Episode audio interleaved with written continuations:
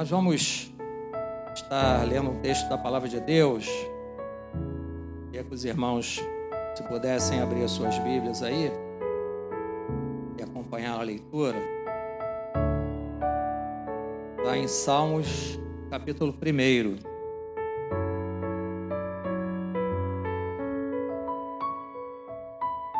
Salmos, capítulo 1. Esse salmo é, ele mostra aqui os dois caminhos da vida, né? A vida da pessoa fiel em contraste com a vida da pessoa que não tem fé. Né? Justo e o ímpio. Todos encontraram? Então, na palavra de Deus, nós lemos o Salmo primeiro assim: Bem-aventurado o homem que não anda no conselho dos ímpios, não se detém no caminho dos pecadores, nem se assenta na roda dos escarnecedores.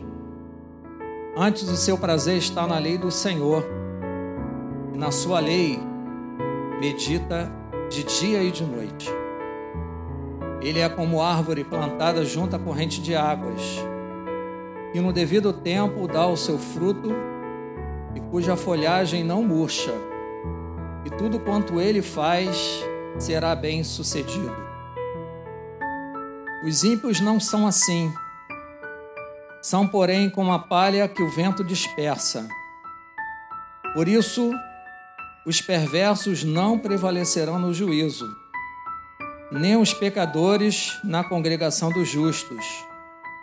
Pois o Senhor conhece o caminho dos justos, mas o caminho dos ímpios perecerá. Oremos. Senhor, bendito seja o teu nome. Te louvamos, Senhor, glorificamos o teu nome, Senhor, como nós cantamos aqui. O Senhor é o mais lindo, Senhor, dentre tantos nomes, de todos os nomes. Oh, Senhor, bendito seja o teu nome. O Senhor é maravilhoso. O Senhor é o mais belo, Senhor. Bendito, exaltado seja o nome do Senhor. A Ti toda honra, toda glória, todo louvor. Obrigado, Senhor, por esse momento que estamos aqui, Senhor, na Tua casa, para juntos ouvir, ó Deus, daquilo que o Senhor tem para falar conosco. Fala o nosso coração. Ó Deus, usa a Tua palavra, Senhor, para nos corrigir, para nos orientar, para nos dirigir, ó Senhor, segundo a tua vontade, para a glória e honra do teu nome, Senhor. Aplica, Senhor, cada um dos nossos corações, os teus ensinos, Senhor. Ó Deus amado, para que possamos conhecer o Senhor e prosseguir em conhecê-lo, Senhor. Bendito seja o teu nome. Te louvamos em nome de Jesus. Amém. Então, irmãos, esse salmo eu queria destacar alguns pontos aqui interessantes. Talvez seja até do conhecimento dos irmãos, mas que me chama a atenção. O texto fala bem-aventurado, bem-aventurado. Em outra tradução diz felizes, né? Ou mais do que felizes. O crente, o justo, né? O servo do Senhor, ele já é um bem-aventurado. Já é bem-aventurado por Deus, né? Já é bem-aventurado em Cristo Jesus. Nós já somos bem-aventurados, segundo a palavra de Deus, em toda sorte de bênçãos, né? Com todas as bênçãos que o Senhor tem dispensado a cada um de nós. Em todas as circunstâncias, mesmo no momento da prova, da dificuldade, são poucas, né? nós somos bem-aventurados, nós somos felizes. Através do tempo, da eternidade, todo instante, irmãos, qualquer circunstância, ao mais alto grau, nós somos bem-aventurados. E o texto vai falar: bem-aventurado o homem que não anda no conselho dos ímpios. Não se detém no caminho dos pecadores, nem se assenta na roda dos escarnecedores. Aqui a gente vê nessa sequência, conselho dos ímpios, caminho dos, dos pecadores, roda dos escarnecedores, porque a Bíblia já nos ensina e já nos fala a respeito de abismo. Um abismo chama outro abismo. E começa com o conselho dos ímpios. É, com opinião, aquele que anda com conselho do seu amigo de trabalho, seu amigo de escola, seu vizinho, que não tem conhecimento da palavra de Deus, que não conhece a Deus. Portanto, é um ímpio, né? Não conhece o Senhor ainda e a pessoa ela pede conselho, se aconselha com pessoas que não têm conhecimento da palavra de Deus, não têm comunhão com Deus. Então ela anda nesse conselho, nessas opiniões, opinião dos ímpios.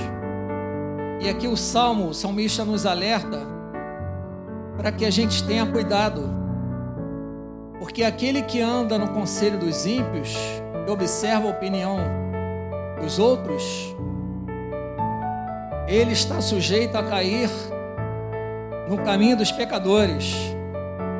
Outro abismo.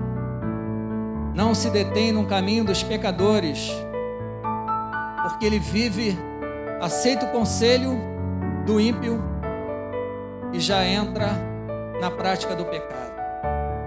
Caminho dos pecadores, na prática do pecado. E começa a se distanciar do Senhor texto aqui está dizendo, né? Bem-aventurado o homem que não anda. Um conselho, irmãos, é um alerta. Que não anda no conselho dos ímpios, não se detém no caminho dos pecadores. E quando ele se detém no caminho dos pecadores, o outro abismo puxa e ele cai no abismo chamado roda dos escarnecedores. Nem se assenta na roda dos escarnecedores dos zombadores de Deus, dos escarnecedores das pessoas de Deus, daqueles que são criados segundo a imagem do Senhor, dos blasfemadores de Deus, são os zombadores, são os escarnecedores. Essa roda dos escarnecedores, a associação dos ímpios, né? Então, o texto nos diz, uma alerta e fala que aquele que não anda e não se vive na, na beira do abismo né, está prestes a cair, mas ele sai daquela beira, ele foge dali para não cair. Ele se livra do conselho dos ímpios, caminho dos pecadores, da roda dos escarnecedores. Porque o coração dele está onde, irmãos? No verso 2 nós vemos: Antes o seu prazer está na lei do Senhor, e na sua lei medita de dia e de noite. Ele escolhe não se sujeitar a essas coisas que o mundo oferece. Não ao conselho dos ímpios, não ao caminho dos pecadores, nem a se assentar nas orda, na, na roda dos escarnecedores, dos zombadores de Deus mas ele tem um prazer de meditar na palavra de Deus, buscar, ler e meditar a palavra de Deus, porque na meditação da palavra de Deus, irmãos, ela nos ajuda a nos mantermos longe, distante desses abismos, desses males. Nós citamos aqui que o Salmo cita, né? E o verso 3 diz: ele é como árvore plantada junto à corrente de águas, e no devido tempo dá o seu fruto, e cuja folhagem não murcha, e tudo quanto ele faz será bem sucedido. Então, o justo, aquele que busca o Senhor, que medita na Sua palavra, e busca conhecer o Senhor e prosseguir em conhecê-lo, ele é comparado metafora, metaforicamente aqui, né, o texto, como uma árvore plantada junto à corrente de águas. E no devido tempo dá o seu fruto, e cuja folhagem não murche, tudo quanto ele faz será bem sucedido. Plantado junto à corrente de águas. Ao meditarmos na palavra de Deus, nós somos alimentados pelos ribeiros da palavra de Deus. Por aquilo que a, a palavra do Senhor tem de precioso, de orientação. E quantas orientações, irmãos, nós encontramos na palavra de Deus? A palavra de Deus orienta o jovem, orienta a criança, orienta o adolescente, orienta o adulto, orienta o homem o homem casado, o homem solteiro, a mulher casada, a mulher solteira. Irmãos, nós temos uma preciosidade nas nossas mãos, que é a palavra de Deus, em que nós recebemos o justo conselho, a boa e maravilhosa e perfeita orientação. Então, através da palavra de Deus, nós temos a verdadeira prosperidade e essa prosperidade, o estar bem sucedido, é ter sucesso em tudo, mas saber que tudo está no controle de Deus. Nós passamos pelo momento com o Senhor. Ele está ao nosso lado. E se precisar, Ele nos carrega, nos leva, né? Em momentos que a gente venha passar. Isso faz com que nós produzamos bons frutos. Como diz lá em Gálatas 5, verso 22 e 23, nós não vamos ler, mas fala do fruto do Espírito: amor, paz, alegria, longanimidade, benignidade. Né? Então, cada parte desse fruto do Espírito, nós vamos frutificar como a árvore plantada junto à corrente de águas. Porque nós meditamos e conhecemos o Senhor, meditamos na Sua palavra. E no verso 4, 5 e 6, eu queria resumir numa coisa só. Verso 4, 5 e 6 diz assim, lendo novamente: Os ímpios não são assim. São, porém, como a palha que o vento dispersa. São como palha seca, né, irmão? Os ímpios são como palha seca não tem ele nem beira, como se diz, né? Não tem, não sabe para onde vai, não tem destino. Sai sem saber o que vai fazer, né? Se tirar tudo dele, ele e a gente vê aí, ele é capaz de dar cabo da sua própria vida, né? Nem dinheiro segura o homem. O dinheiro não traz né, o que o homem precisa, que é o Senhor Jesus Cristo e a palavra de Deus nos dá, né? E esses ímpios são como folha seca. E o texto fala que não prevalecerão no juízo. Eles já estão condenados. A palavra de Deus diz que já estão condenados pela sua prática de, pecado, por estarem é, se distanciando cada vez mais de Deus, não querendo estar ao lado do Senhor, buscando as coisas deste mundo, e não permanecerão na congregação dos justos. congregação dos justos, lá em Hebreus, capítulo 12, verso 22 a 23, queria ler esse texto, fala sobre a congregação dos justos a igreja do Senhor, né? Lá no Hebreus 12, 22, 23, nós vemos assim: Mas tendes chegado ao Monte Sião e à cidade do Deus vivo, a Jerusalém celestial e a incontáveis hostes de anjos e a universal assembleia, igreja dos primogênitos arrolado nos céus e a Deus, o juiz de todos, e aos espíritos dos justos aperfeiçoados. Até aí. Então, a igreja dos primogênitos arrolado nos céus, congregação dos justos, igreja aqui reunida, cada um de nós como igreja, cada um de nós como igreja, né? Igreja do Senhor. Não prevalecerão no juízo, nem os pecadores na congregação dos justos e o texto fala aqui na sequência, né? No início falou os ímpios, conselho dos ímpios. No verso 4 fala os ímpios não são assim. No verso 5 fala dos perversos, pecadores, né? Não prevalecerão no juízo, nem os pecadores não congregação dos justos. E no verso 6 nós fechamos assim um texto. Pois o Senhor conhece o caminho dos justos mas o caminho dos ímpios perecerá. O Senhor conhece o caminho do justo. O Senhor também conhece o caminho dos ímpios. Eles vão perecer, não é mesmo? Então, o resultado do caminho do justo é o que a palavra de Deus já nos ensina.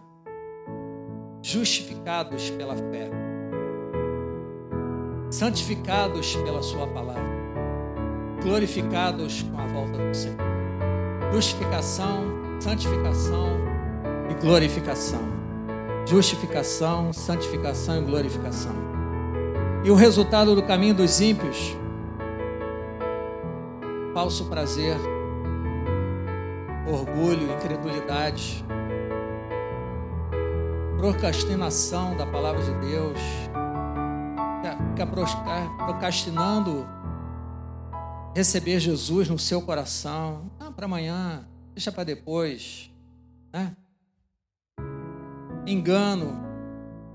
E tudo isso levando ele ao tormento eterno. E esse salmo, irmãos, é interessante. No verso 3, nós já lemos. Eu queria fazer um paralelo aí. Que em Jeremias, capítulo 17 ele cita também de outra forma esse verso 3, como a palavra de Deus se completa, né? No, Salmos, verso, no Salmo 1, verso 3, nós lemos assim: Ele é como árvore plantada junto à corrente de águas, que no devido tempo dá o seu fruto e cuja folhagem não murcha, e tudo quanto ele faz será bem sucedido. Em Jeremias capítulo 17, versos 7 e 8, nós lemos assim: Bendito o homem que confia no Senhor e cuja esperança é o Senhor, porque ele é como árvore plantada junto às águas, que estende as suas raízes para o ribeiro e não receia quando vem o calor. Calor aqui, dificuldade, né? momentos difíceis. Não receia quando vem o calor, mas a sua folha fica verde. E no ano da sequidão não se perturba, nem deixa de dar fruto. Interessante, né? A palavra de Deus. Então, bendito o homem que confia no Senhor. Versículos anteriores, né, nesse texto de Jeremias, vai dizer que maldito o homem que confia no homem. Verso 5, né? Maldito o homem que confia no homem, faz da sua carne, da carne mortal o seu braço e aparta o seu coração do Senhor. Mas bendito o homem que confia no Senhor e cuja esperança é o Senhor. A nossa esperança é o Senhor. Nós esperamos em Deus. E eu louvo a Deus, irmãos. Deus é maravilhoso. E cada um de nós não temos em nós mesmos poder algum para resolver qualquer tipo de problema que nós tenhamos. Existem alguns problemas que nós até resolvemos, né? Conseguimos resolver. Lembro que o nosso querido pastor, falecido pastor Jesaías dos Anjos, ele dizia que em cada problema há pelo menos cinco soluções. Lembra disso? Há pelo menos cinco soluções. Interessante, né? Muitas soluções que nós encontramos é, de problemas que acontecem na nossa vida são soluções que nós mesmos achamos são boas soluções. Mas graças a Deus, porque em nós não há poder algum, porque a glória não é nossa, a glória é dele, a glória do Senhor. E interessante que nós Nunca imaginávamos que a gente pudesse passar, pudéssemos passar por esse momento tão difícil de pandemia. Muita gente, irmãos, ficou completamente sem nada, né? infelizmente.